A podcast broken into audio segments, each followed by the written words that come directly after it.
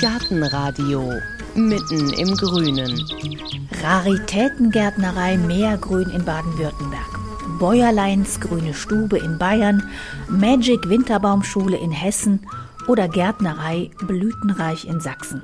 Ja, das sind nur vier von insgesamt 100 Gärtnereien, die die Gartenjournalistin Anja Birne und die Gartenfotografin Marion Nickig porträtiert haben. Sie sind dafür durch ganz Deutschland gefahren, haben Bilder und Geschichten gesammelt von Liebhabern historischer Pflanzen, von naturnahen Gärtnereien, von Sammlern und Entdeckern und daraus ist ein Reisebuch durch Deutschlands Gärtnereien entstanden. Ein bisschen Schweiz und Österreich ist auch dabei. Jedenfalls ein dickes Buch. Ich habe es aus Spaß mal gewogen. 1,7 Kilogramm wiegt es. Dabei kommen die einzelnen Geschichten leicht und luftig daher. Die Gärtnereien sind nach Bundesland geordnet. Man kann sich das Buch schnappen, nach Gärtnereien in der Gegend gucken, die man vielleicht noch gar nicht kennt oder wenn man mal einen Abstecher bei der nächsten möglichen Reise macht. Man kann diese Reise aber auch zu Hause auf dem Sofa beim Durchblättern und Lesen machen.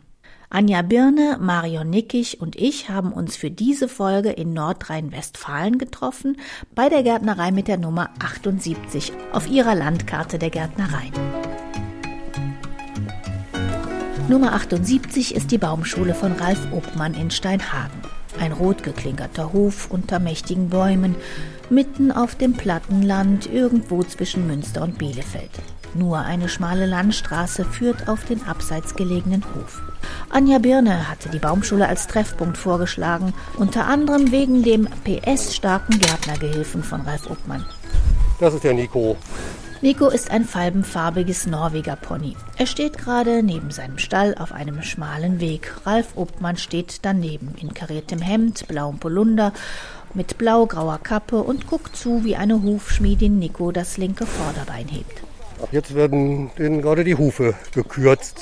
Aber schön ist, dass der ein bisschen abgenommen hat. Das freut mich. Und was für Felder sind das, die Sie mit dem Nico bestellen? Gehen wir hier mal einmal. Wir gehen vorbei an zwei Folienhäusern und an Hecken aus Kornellkirschen, die gerade gelb blühen und bleiben dann vor einem Feld stehen. Ach, und direkt jetzt an der Gärtnerei dran ist jetzt hier Ihre Plantage. Und was ist hier jetzt alles drauf? Äh, hier durch solche Reihen, da ziehen wir dann, da muss das Pferd dann die Hacke ziehen.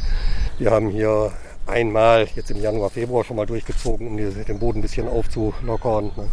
Und hier würde jetzt eben kein Trecker oder so durchpassen. Und es ist eine Arbeit, da stört mich auch keiner bei. Wenn ich auf dem Trecker sitze, da kommt auch schon mal jemand an, hier, du musst mal gerade kommen. Ich glaube, Sie sind der Einzige in dem Buch, der ein Pferd hat. Ja, also zu meiner Anfangszeit war hier auf dem Hof ein kleines Pony. Mit dem habe ich schon mit so einer ganz leichten Hacke in den Reihen das Unkraut gehackt. Und als die Baumschule dann größer wurde, musste das Pferd auch etwas größer werden, das Werkzeug. Und ich halte das für einen Betrieb meiner Größenordnung für eine sehr effektive und wirtschaftliche Art der Unkrautregulierung in den Reihen. Wissen Sie, auf welcher Seite Sie sind im Buch? ja, Seite 182.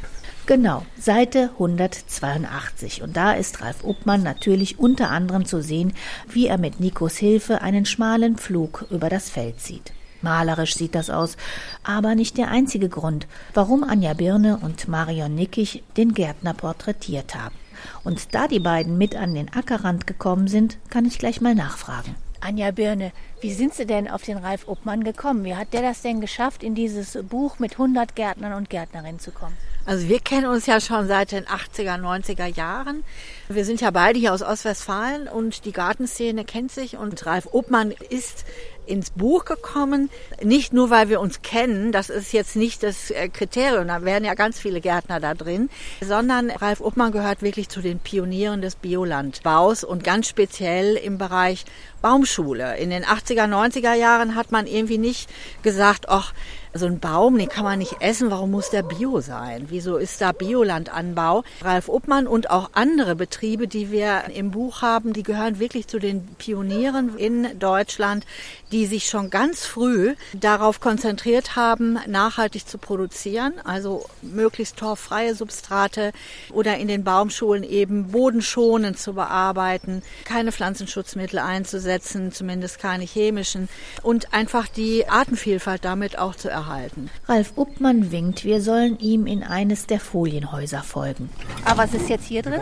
Hier drin haben wir jetzt Vermehrung, Vermehrung von Beerenobst wie Johannisbeeren, Stachelbeeren, Feigen, die jungen Veredelungen der Kornellkirsche, die als einjährige, als frische Veredelung schon blühen.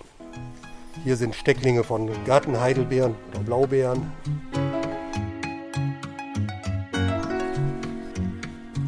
Als wir wieder raus sind aus dem Folienhaus, lege ich das Buch von Anja Birn und Marion Nickig auf eine helle Holzkiste. Ich habe mein eigenes Exemplar mitgebracht, denn es ist gespickt mit Zettelchen, die ich bei den Gärtnern und Gärtnerinnen reingelegt hatte, so als Gedankenstütze, wo man nochmal nachfragen könnte. Leider gibt es kaum eine Seite, in der kein Zettelchen steckt, auf der ich nicht unterstrichen habe oder Fragezeichen und Ausrufezeichen reingekritzelt habe. Also fangen wir am besten einfach mal ganz vorne an. Moment. Hier gibt es ja auch eine Karte in Ihrem Buch. Wir sind jetzt bei Ralf Obmann. Wo sind wir jetzt hier? Anja Birne in braunen Stiefeln und grüner Wachsjacke beugt sich über das aufgeschlagene Buch. Es ist zwischen Hannover und Dortmund und zwar hier. Also man hat hier die grüne Karte, da sind immer in Rot die, die Ziele drauf, wo sie gewesen sind mhm. auf den Gärtnereien. Wir sind jetzt hier in Nordrhein-Westfalen, ganz mhm. am Rand.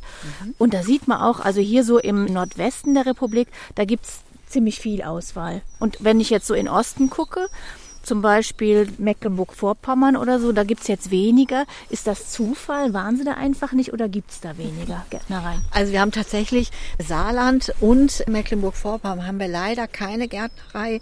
Da gibt es weniger. Warum wir so eine Auswahl getroffen haben, wir haben eine Liste von ungefähr 200 Gärtnereien gehabt. Und dann haben wir immer versucht, die einzudampfen. Wir müssen auf 100 kommen. Wer fliegt raus? Ganz schwierig, denn es gibt deutlich mehr als die 100 Gärtnereien, die wir jetzt haben, die richtig gut sind. Für uns war wichtig, eine gute Mischung zu haben. Also die Sortenbewahrer, diejenigen, die sich wirklich konzentrieren auf eine Pflanzengattung oder eine Gruppe von Pflanzen, wie zum Beispiel bei München ist eine mit Fuchsien. Fuchsienrosi. Fuchsienrosi, genau. Was also, ist das für eine Frau? Eine ganz coole Quereinsteigerin, die eigentlich kaufmännische Fachangestellte war und infiziert vom Fuchsien durch ihre Großmutter. Die hatte so eine viktorianische Sorte und die Mutter hatte die dann auch schon über Stecklinge vermehrt, wie das so ist. Und irgendwann hat die dann kaufmännische Angestellte gemacht, dann äh, Familie gegründet. Aber sie kam von den Fuchsien eigentlich nicht runter und irgendwann hieß es für sie ganz klar, Wegner ins Grüne, ich muss das zu meinem Beruf machen. Inzwischen hat sie über 600 Sorten und ist Vorsitzende der Fuchsienfreunde in München und hat eine große Sammlung dort auch in einem Schloss untergebracht und wirklich eine absolut leidenschaftliche Pflanzenliebhaberin. Als ich ihr Buch durchgeblättert habe, da habe ich wirklich gedacht, das ist ja ein Reiseführer durch Deutschland. Ich kann ja einmal so vorgehen, dass ich sage, was ist jetzt erstmal bei mir in der Region, aber ich könnte mir auch Themenreisen zusammenstellen. Zum Beispiel Küchengärten. Wäre da der Herr Obmann auch drin? Auf jeden Fall, denn das Thema äh, Wildobst ist natürlich ganz wesentlich, auch bei den neuen Küchengärten. Es gibt unheimlich viele Familien, aber auch andere, die in der Gartenszene sind, die jetzt das Thema Küchengärten neu entdecken was heißt das genau ähm, eigentlich, Küchengarten? Küchengarten ist eigentlich, kommt aus Frankreich über Großbritannien. Und zwar hatte man an den großen Landhäusern und Schlösser früher immer einen Garten zur Selbstversorgung. Das war natürlich dann aus der Adelsschicht ummauerte Gärten. Das heißt, die waren geschützt. Da hat man ein besonderes Kleinklima. Und dort wurden kultiviert Gemüse natürlich für die Versorgung der Familie und der Bediensteten, aber auch Obstsorten und vor allen Dingen neue Obstpflanzen, die man noch nicht so kannte, aus den neuen Kolonien beispielsweise. Das ist eigentlich die ursprüngliche Geschichte. Und dann ist aber jetzt eigentlich eine Renaissance der Küchengärten zu sehen, dass man auch an Privathaushalten entweder einen Gemüsegarten hat, wo es nicht nur Gemüse und Kräuter gibt, sondern auch die vielen Wildobstsorten. Und da gibt's eben eine große Auswahl an Wildobst, was man auch im Küchengarten haben kann. In die Themenreise Küchengärten würde auch Ralf Obmann passen. Er hat sich unter anderem auf Wildobst spezialisiert. Die Apfelbeere, Aronia oder Kornellkirsche, die Cornus Maas, von der wir hier sieben oder acht verschiedene Sorten durch Veredelung vermehren. Das sind Sorten, die besonders große Früchte machen. Wie schmecken die nachher, die Kornelkirschen? Sind eher säuerlich herb. Hier ist schon eine Biene drin. Zibarte haben Sie auch. Was ist das denn? Zibarte haben wir auch. Ist eine Wildpflaume, die auch eher herb schmeckt, aber zum Verarbeiten und so ganz was Tolles, gibt gutes Aroma. Gerade bei diesen Wildfrüchten, wie der Kornellkirsche mit der Blüte oder auch der Aronia mit Blüte und sehr toller Herbstfärbung und so, da kommt eben vieles zusammen.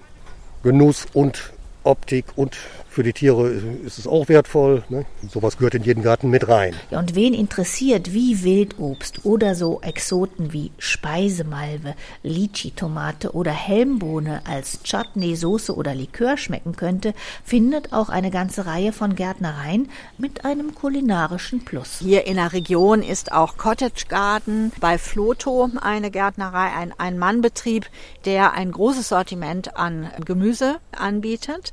Und der wuppt das wirklich ganz alleine, ne? Ist auch und selten. Er wuppt das alleine. Der hat dann irgendwie seine Eltern wuseln da noch so ein bisschen mit rum. Ich glaube, seine Freundin hilft, die ist Lehrerin. Der verarbeitet auch alle Gemüse aus seinem Küchengarten zu Soßen, zu Chutneys und so. Das macht er dann noch in seiner Freizeit.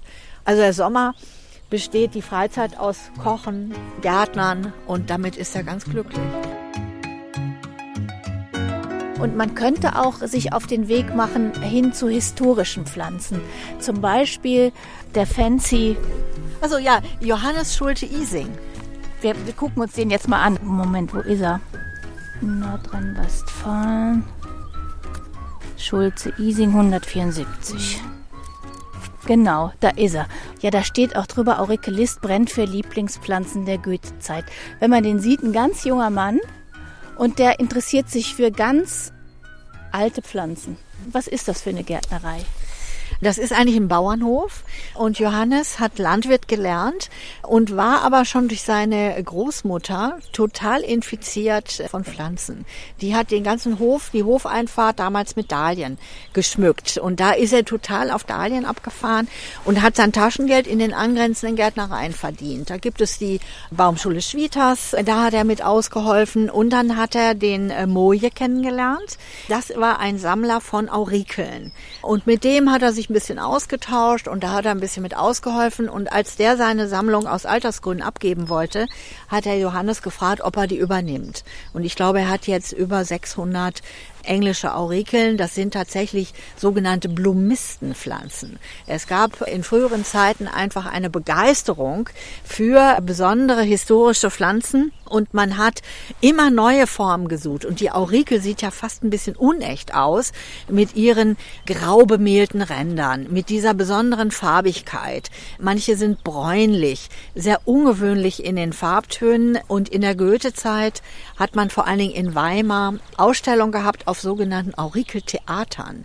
Das ist so eine Holztreppe, die besonders dekorativ gebaut wurde. Und so konnte man auf dieser Treppe die Pflanzen wie kleine Schmuckstücke präsentieren in so speziellen Tontöpfen. Und man flanierte sozusagen an diesen Kostbarkeiten vorbei und erfreute sich an den Details der einzelnen Blüten.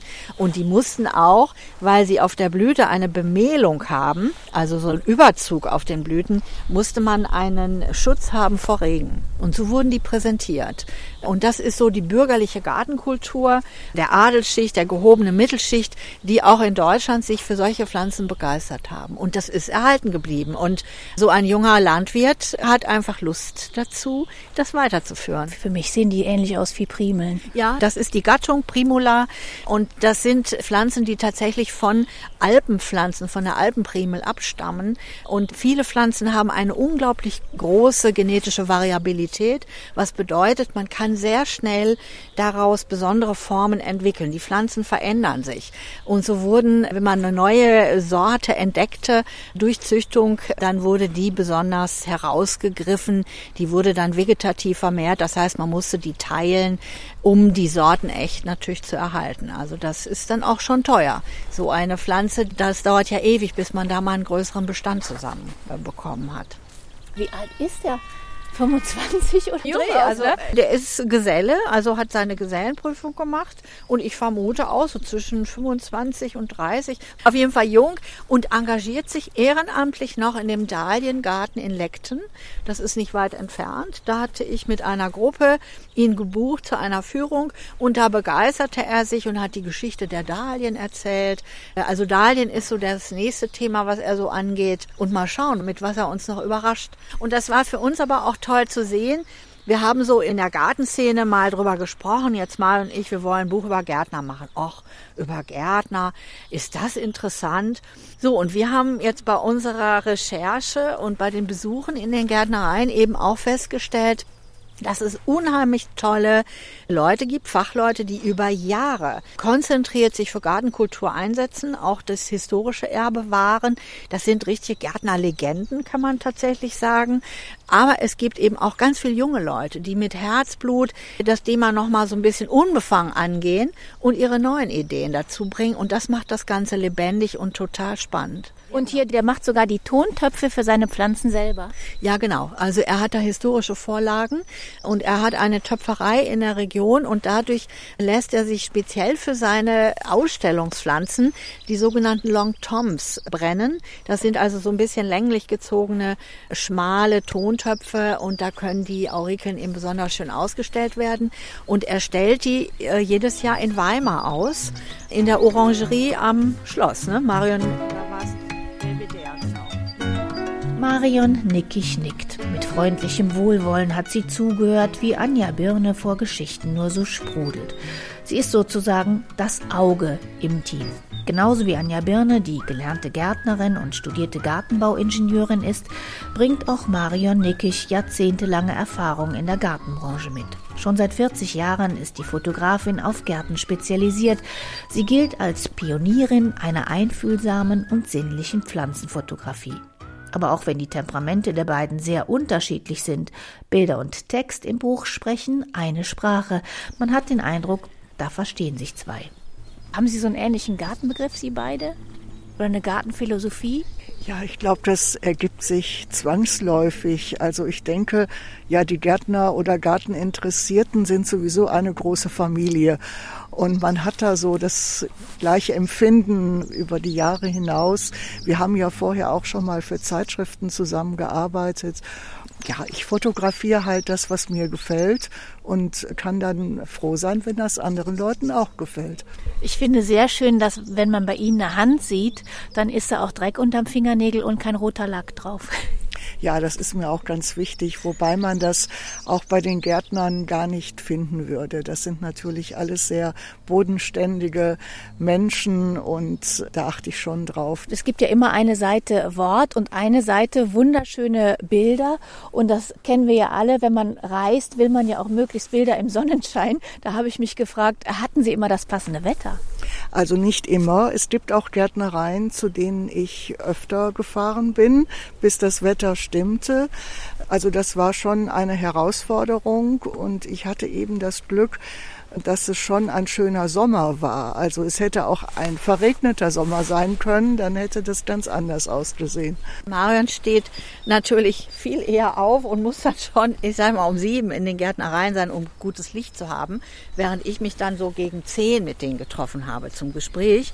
Aber ich finde auch, dass Text und Bild sehr schön zusammenpasst. Das hat natürlich damit zu tun, also für mich zumindest, dass wir beide mit den Gärtnern wirklich im Gespräch waren.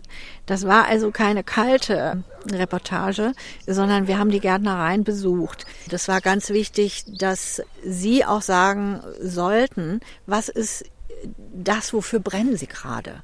Was sind die Themen der Zeit? Das war uns auch wichtig, darzustellen, dass die Gärtner in unserer heutigen Gesellschaft aus meiner Sicht einer der wichtigsten Berufe ist, weil er äh, zukunftsgerichtet ist, erstmal positiv.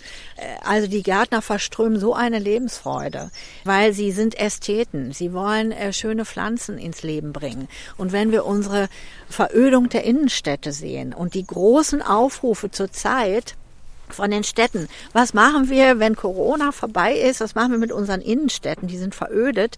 Ja, die waren vorher zum Teil auch schon verödet. Und ich würde sagen, die Gärtner können die Innenstädte begrünen. Warum nicht die Gärtnereien in die Innenstädte, in die äh, Baulücken? Warum nicht die direkt neben die Kindergärten ansiedeln, neben Schulen, um da den direkten Austausch zu haben? Jetzt haben Sie schon angesprochen, die verödeten Städte, da haben wir auch mit Hitze zu tun, mit, mit Feinstaub. Gibt es denn da eigentlich schon Gärtnereien, die sich so langsam auf Dachbegrünung, auf Fassadenbegrünung spezialisieren, richtig? Ja, die gibt es natürlich. Also wir haben zwei Gärtnereien dabei, die sich auf Kletterpflanzen konzentriert haben, also die für Fassadenbegrünung interessant sind. Aber das Problem ist, wir haben auch zwei Gärtnereien im Buch, die mitten in den Städten ihre Gärtnereien haben. Das ist Ewald Hügin in Freiburg und die Kräuterei in Oldenburg. Zwei total coole junge Frauen. Da, Bioland Kräuterei, Manufaktur für Grünes und Süßes, 136. Ach, da sehen wir jetzt hier, da sehen wir schon die Kräuterei, die Pflanzen und dann auch hier so, so kleine Törtchen, die mit Blüten geschmückt sind und die beiden Frauen, die das machen. Ja, das sind zwei Schwestern. Die eine ist Konditormeisterin, die andere Staudengärtnerin. Und die sind also mitten in der Studentenstadt Oldenburg und haben auch einen regen Zulauf von jungen Familien, von Studenten, die Lust haben, Kräuter zu kaufen, die sich um Wild- und Heilpflanzen kümmern, die Gemüsejungpflanzen kaufen wollen, essbare Blüten. Und leider, wir müssen in einem halben Jahr raus und sind auf der Suche nach einem neuen Grundstück die haben die Hoffnung, dass irgendwas wird weitergehen. Aber schön wäre, wenn solche Gärtnereien verstärkt in den Städten zu finden wären. Und warum versucht man nicht von den Stadtmarketing-Menschen genauso wie Cafés oder Geschäfte Gärtnereien in die Städte zu holen. Das wäre aus meiner Sicht die Lösung. Und selbst mit einem ollen Parkhaus, was man dann begrünen könnte mit Fassadenbegrünung, oben auf dem Flachdach eine Cocktailbar mit einem Kräutergarten, das muss man gar nicht neu erfinden. Das ist auch nicht eine Idee von mir, sondern das wird in London und in anderen großen Städten schon immer gemacht. Und zwar ganz einfache Angebote. Man braucht gar nicht viel. Man braucht einfach nur Treffpunkte für Menschen im Grünen, wo man zusammen ist, wo man zusammen so einen Botanical Cocktail trinken kann, ein bisschen zusammen sein also es ist gar nicht viel. Aber man könnte damit sogar Umweltbildung betreiben die Menschen ranholen an das Natürliche, an das Bodenständige, an die Pflanzen, die für uns wichtig sind. Und eine Stadt ohne Grün ist einfach nicht mehr lebenswert. Und wenn dann alle Geschäfte noch weggehen und in, in den nächsten Jahren es einfach zu heiß ist, werden die Städte noch mehr veröden. Wir blättern wieder ein paar Seiten weiter. Ralf Uppmann ist kurz gucken gegangen, wie es bei Nico und der Hofschmiedin läuft, aber er hat uns eine Auszubildende geschickt, die mal ein bisschen zuhören soll, denn selbst Gärtner und Gärtnerinnen sind oft verblüfft, wie vielfältig ihre eigene Branche ist. Man könnte ja auch eine Reise zu den, ich sag jetzt mal, intellektuellen Gärtnern machen. Zu Dr. Christian Weber und Dr. Adrian Hülsewede. Beide, ja, Doktor der Biologie und die haben eben auch eine Gärtnerei. Wie passt das zusammen? Also die brennen für Pflanzen. Das sind beide promovierte Biologen, die schon seit Kindheit an für Pflanzen sich interessieren. Dann haben sie beide Biologie studiert, sind auch beide in dem Bereich tätig und Dr. W. war eben speziell auch als Wissenschaftler an der Universität Bonn. Und die haben im Nebenerwerb, haben die eine kleine Gärtnerei gegründet, die man zurzeit noch nicht besuchen kann, sondern wenn man die treffen will, kann man die auf äh, Gartenmärkten. Wenn die mal wieder stattfinden dürfen, trifft man die auf Gartenmärkten oder kann eben per Internet bei ihnen bestellen. Und die beiden reisen in die USA für ein Forschungsprojekt der Silphie. Das ist eine Pflanze, die wir hier auch abgebildet haben im Buch. Sieht aus wie eine kleine Sonnenblume. Welche Und ist das, das hier? Die? Äh, diese Unten gelbe. diese gelbe? Genau. Das ist Silphium perfoliatum aus den USA. Das ist also eine Pflanze mit Zukunft. Man kann sagen, das sind wirklich moderne Pflanzenjäger. Die sind also unterwegs in den amerikanischen Prärien auf der Suche nach besonderen Formen dieser Silphie, denn man probiert aus, ob die eine Alternative, nämlich eine insektenfreundliche Alternative sein können für Energiemais. Tatsächlich ein Rohstoff. Aber gleichzeitig haben sie in den USA auf privaten Reisen eben auch andere Pflanzen entdeckt, die für die Zukunft unserer Gartenkultur von Interesse sein wird, denn das Thema Klimawandel, Globalisierung ist für alle schon spürbar und die Pflanzen, die man früher hatte, müssen wir auf den Prüfstand stellen, weil man dauerhaft gar nicht mehr so viel wässern kann. Das Wasser wird Mangelware werden, so dass wir für unsere Gärten suchen müssen, die trockenheitsresistent sind. Und da sind die ganz vorne dabei, wie viele andere, die wir auch im Buch haben. Das ist eigentlich auch ein Trend, den man so ausmachen kann, wenn man da blättert. Es gibt sehr viele Gärtnereien, die sich für naturnahes Gärtnern interessieren, für Wiesen, für mhm. trockenresistente Pflanzen. Hat sich das was verändert in den letzten 10, 15 Jahren, dass sich die Gärtnereien, also die Produzenten da mehr für interessieren?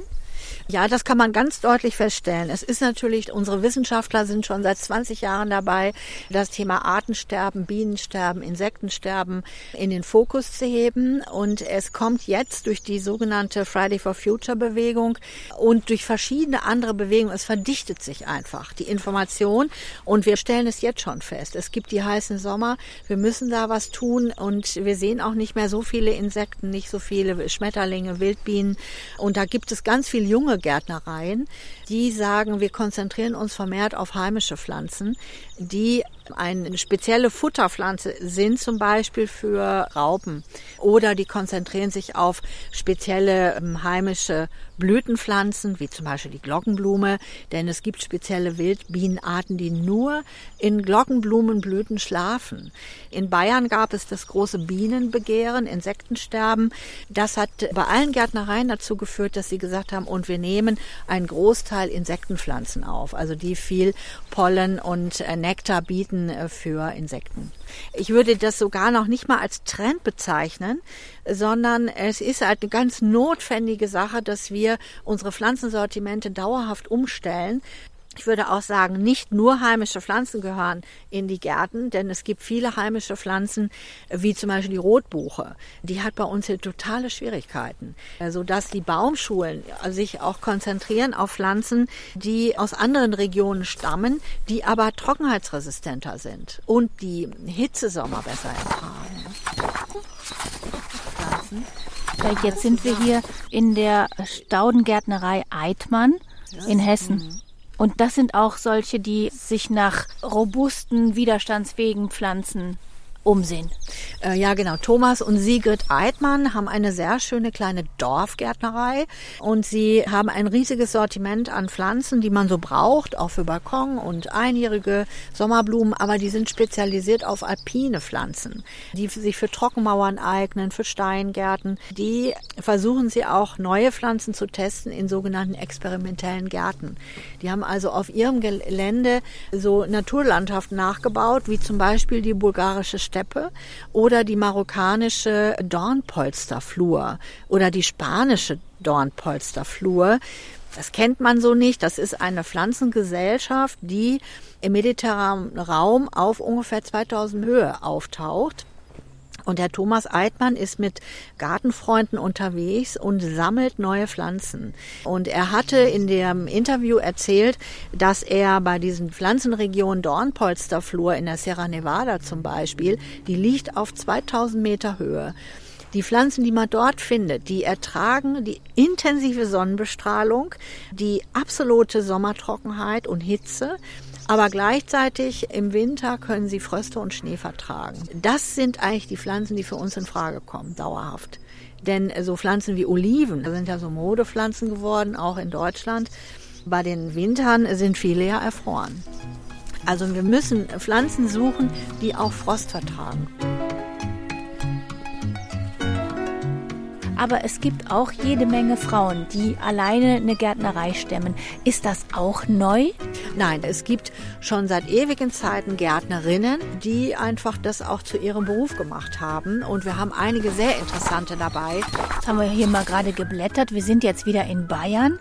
Und zwar bei Anna Angermeier. Die hat graue, halblange Haare, hat einen Strohhut auf mit einem Band dran, eine Brille und äh, lacht sehr freundlich in die Kamera. Was ist das für eine Gärtnerin?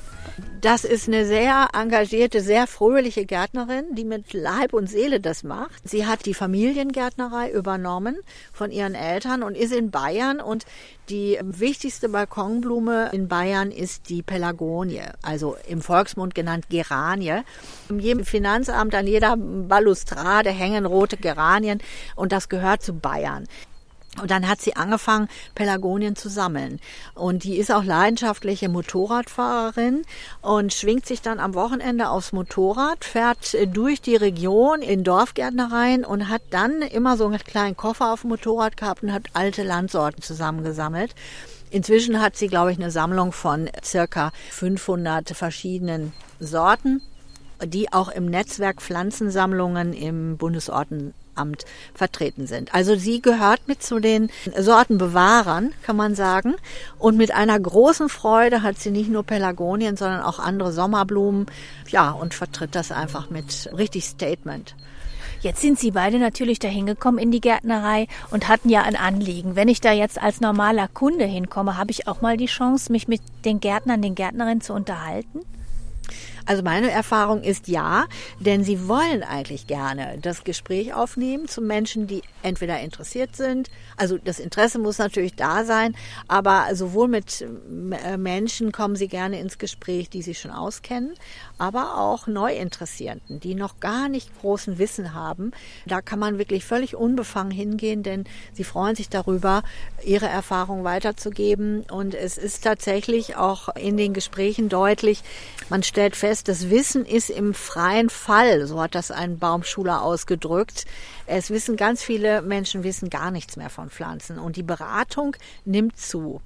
Aber die Gärtner machen es gerne. Und ich denke, man braucht sich nicht schämen, wenn man den Begriff Pteridomanie nicht kennt. Pteridomanie ist ein Spezialbegriff und bezeichnet Farnfieber, Farnhysterie. Das muss man nicht kennen, aber wenn man sich damit beschäftigt, taucht schnell dieser Begriff auf. Der ist im 19. Jahrhundert aufgetaucht, als die englischen Pflanzenjäger unterwegs waren und die haben die Wälder ausgeräubert auf der Suche nach besonderen Fahnen. Und die Fahnenbegeisterung nimmt jetzt wieder zu. Denn es ist ja auch so, wenn wir unsere Gärten sehen, auch Stadtgärten, wenn man Bäume gepflanzt hat, irgendwann werden diese Gärten, die ehemals Sonnengärten waren, zu Schattengärten. Und da muss man eine neue Verwendung finden. Und da in den Schattengärten, da kommt eben die Fahne besonders zum Tragen. Da sehen wir hier nämlich auch wieder so einen sympathischen Mann mit einem äh, Bart und einer Brille und einer Kappe auf dem Kopf. Und das ist Ingo Danielsen in Hameln, der diese Farngärtnerei auch wieder nebenberuflich betreibt. Also mit ganz viel Einsatz eigentlich. Ja, das ist sein Leben. Jemand, der sich wirklich einsetzt, wirklich als Spezialist in Deutschland oder in der Farngesellschaft. Da ist er natürlich als Spezialist bekannt. Und mit so Freaks ist er dann auch in England unterwegs und besucht mal den Privatgarten von Prinz Charles in Highgrove. Das ist in den Cotswolds in England. Und Prinz Charles ist der Vorsitzende der englischen Farngesellschaft und hat in seinem Garten eine sogenannte Stumpery. Das ist also ein Garten aus dicken Baumstümpfen. Ach, und da, da wachsen ja. eben Fahne so richtig toll drauf. Und das haben die sich natürlich in Natura angeguckt. Und man sieht ja. auch hier, steht ja immer auch dabei bei den einzelnen Gärtnereien, hier könnte man jetzt noch fahren ins Kloster Fischbeck, den Weserradweg, man kann da auch vorbeiradeln, Weserbergland. Wir könnten noch ewig weiter erzählen von Gärtnereien, in denen der grüne Pfeffer, Bauernrosen, Duftkräuter, Hitzekünstler oder Wildblumen wachsen. Aber es wird langsam frisch draußen hinter dem Folienhaus. Ralf Obmann ist auch wieder zurück. Die Hufschmiedin ist fertig und Nico steht wieder auf der Koppel. Haben Sie selber mal hier drin geblättert und noch was entdeckt, was Sie sich gerne angucken würden, wenn es wieder geht? Es sind einige Gärtnereien, die ich unbedingt besichtigen will, wo ich auch in die Region mal kommen will. Als es rausgekommen war, die ersten Abende habe ich da jeden Abend drin geblättert, auch mal bei den Betrieben, die ich kenne, nachgelesen. Welcher kommt als erstes dran? Wer steht als erstes auf der Liste? Hm ich will unbedingt mal zu spät in Berlin. Da bin ich noch nie gewesen. Ich war noch nicht bei Geismeier. Dieter Geismeier habe ich schon des Öfteren getroffen, aber ich bin persönlich noch nicht da gewesen. Und wie sieht es bei den beiden aus, die all diese Gärtner und Gärtnerinnen schon bereist haben in Sachen Guck mal, was ich mitgebracht habe. Ja, wenn man auf Reisen geht, dann bringt man sich ja immer ein Souvenir mit. Haben Sie Ihre Gärten voll mit Pflanzen aus ganz Deutschland? Also ich verdiene ja mein Geld hauptsächlich mit Gartenreisen, bin unterwegs als Journalistin. Ich kann mir gar nicht so eine große Sammlung an Pflanzen zu Hause hinstellen. Das muss alles gepflegt werden und das gibt dann nur Frust, wenn man selber das nicht schafft. Aber ich bringe mir halt dann viel Bücher mit, Kataloge und die eine oder andere Pflanze nehme ich mir doch mit. Aber gibt es eine liebste Pflanze, die Sie mal mitgebracht haben? Ach, kann ich gar nicht sagen. Ich finde eigentlich alles toll. Aber die Pelagonien haben mich schon ziemlich fasziniert. Die Duftpelagonien, also die finde ich schon wirklich großartig. Aber auch die Fahne, die, äh, da bin ich jetzt auch richtig angefixt, muss ich sagen. Was ist Ihnen jetzt rein pflanzlich hier geblieben von dem Buch? Ja, ich wohne mitten in der Stadt, habe eine Dachterrasse, einen Wintergarten, aber da ich so viel unterwegs bin, hapert es dann auch an der Pflege. Aber ich muss auch sagen, dass ich eigentlich keine Pflanze favoritisiere. Im Grunde das, was ich fotografiere, mag ich gerade am liebsten. Ja, und das merkt man auch. Marion Nickig und Anja Birne haben Pflanzen und Menschen mit liebevollem Blick und mit viel Sachkompetenz porträtiert. Das große Buch der Gärtnerinnen und Gärtner heißt das Buch. Es ist bei Calva erschienen und es ist ein Reisebuch durch die Gärtnereien in Deutschland und ein bisschen eben auch Österreich und Schweiz. Aber es ist auch ein Streifzug durch die Themen, die derzeit in Sachen Grün am Puls der Zeit sind. Ich wünsche viel Spaß beim Verreisen auf dem Sofa oder in Natura und ich bin mal gespannt, ob dann in Ihren Exemplaren auch so viele Zettelchen stecken oder Ausrufezeichen und Fragezeichen reingekritzelt werden. Und falls sich die eine oder der andere fragen sollte, werde ich für so viel Lob vom Verlag oder von sonst wem gesponsert? Nein, ich bin einfach nur begeistert. Und jetzt sage ich Dankeschön fürs Zuhören. Mein Name ist Heike Sikoni. Machen Sie es gut.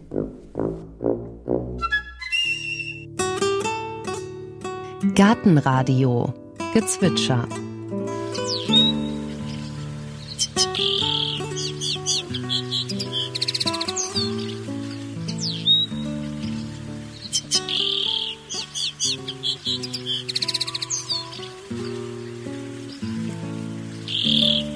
Das war der Bluthänfling.